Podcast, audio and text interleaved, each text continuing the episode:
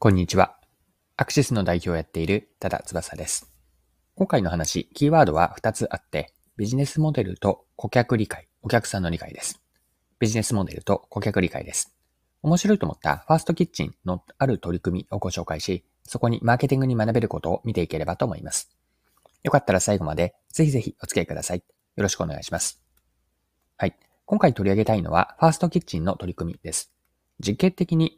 顔認証決済を導入していくとのことなんです。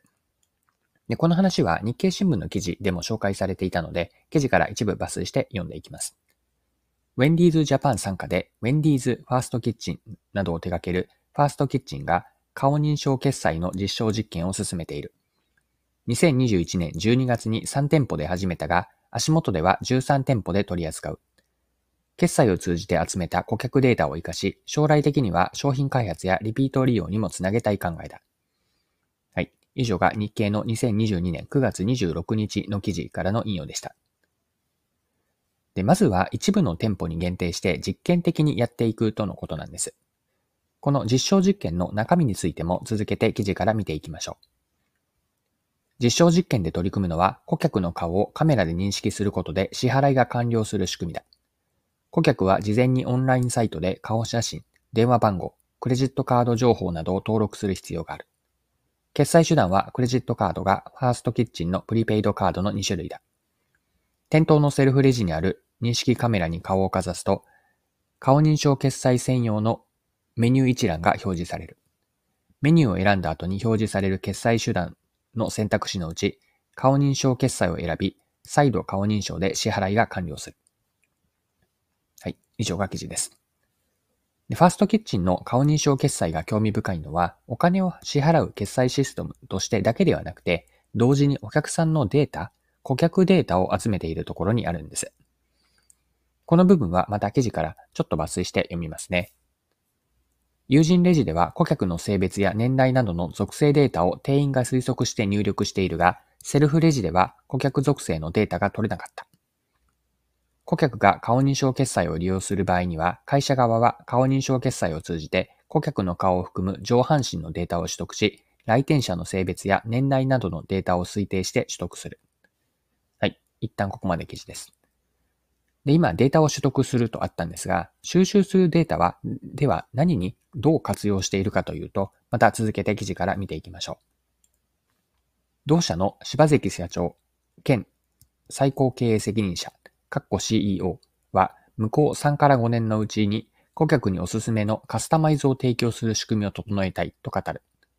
いつも顧客が注文する傾向をデータとして蓄積することにより、ピクルス抜きやアレルギー対応など、顧客に応じたおすすめメニューを提示する仕組みの実現を視野に入れる。どういった顧客層がどのような商品を好むか把握することで、新たな商品の開発にもつなげたい方針だ。同様の性別や年代の顧客が注文しがちなメニューをおすすめ表示するといった取り組みも視野に入れ、客単価の向上を狙う。新型コロナウイルス化でビジネス客の客足回復が遅れているが、顧客に合わせたクーポン配信の仕組みが整えば、客足の回復も見込める。柴崎 CEO、柴崎社長兼 CEO は、顔認証決済限定のクーポンの配信などで利用率を高めていきたいと語る。新型コロナ禍での顧客と従業員との接触機会を減らしながら、顧客の平均レジ待ち時間の短縮につなげる効果も見込む。はい、以上が記事です。では、ここから後半のチャプターに入っていくんですが、前半で見てきたファーストキッチンが顔認証決済を導入していくと、ここから学べることについて後半見ていきましょう。で、ポイント2つあると思っているんですが、学べること1つ目がビジネスモデル進化への貢献。2つ目が顧客理解の重要性です。では順番に2つ見ていきましょう。1つ目に深掘りしていきたいのはビジネスモデルなんです。一般的にファストフード、ファストフードのビジネスというのは効率さを重視し、そのためにはマニュアルを作るなどの対応をしますよね。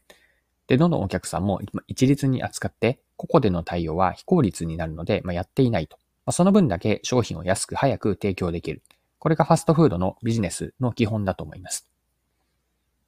でこれに対して顔認証決済システムは、この従来のファストフードのビジネスモデルを進化させるポテンシャルを秘めているんです。ファーストキッチンで一人一人に合ったおすすめ商品を提供したり、お客さんの願望を自動的に汲み取って、オーダーメイドで商品を出せるようになると。これが顔認証決済によってできるはずなんです。顔認証によって決済を自動化する効率性を高めつつ、お客さんごとにカスタマイズまでできると。こういったポテンシャルを持っている。ここが興味深いと思いました。で、ここから二つ目の学び、お客さんの理解の重要性に入っていくんですが、顔認証決済でオーダーメイドが効率よくできるのは、顧客データを取っているからこそなんです。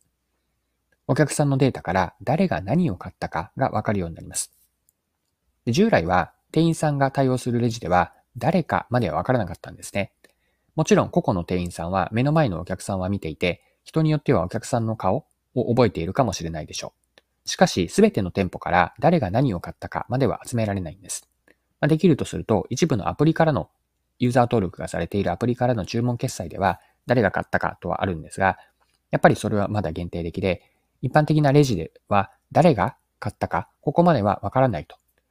で、これに対して顧客データが取れるのが顔認証決済のシステムなんです。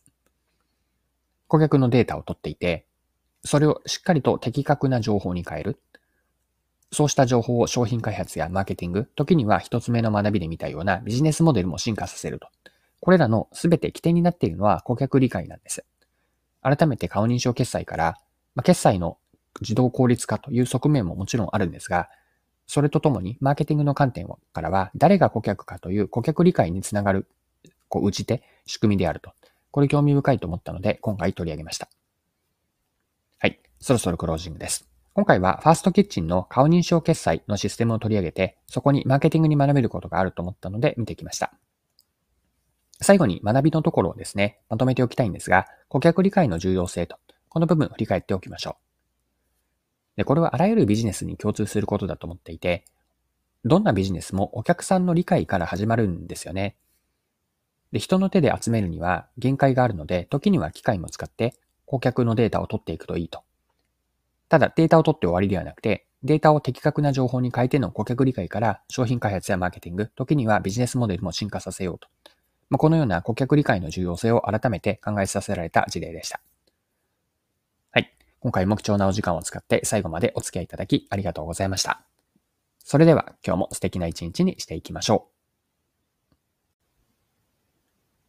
はい。最後にですね、一つご紹介案内をさせてください。マーケティングのニュースレターを配信しているんですが、そのレターについての紹介です。このレター全体のタイトルが読むとマーケティングが面白くなるレターと。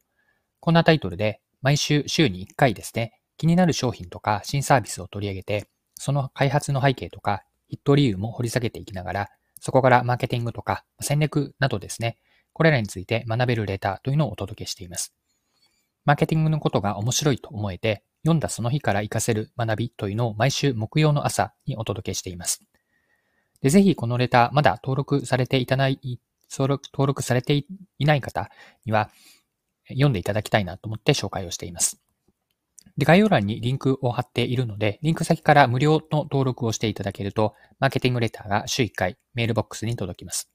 で、登録して読んでみて、もし違うなと感じたら、全然解約いただいてその場で OK なので、よかったらレター登録して読んでみてください。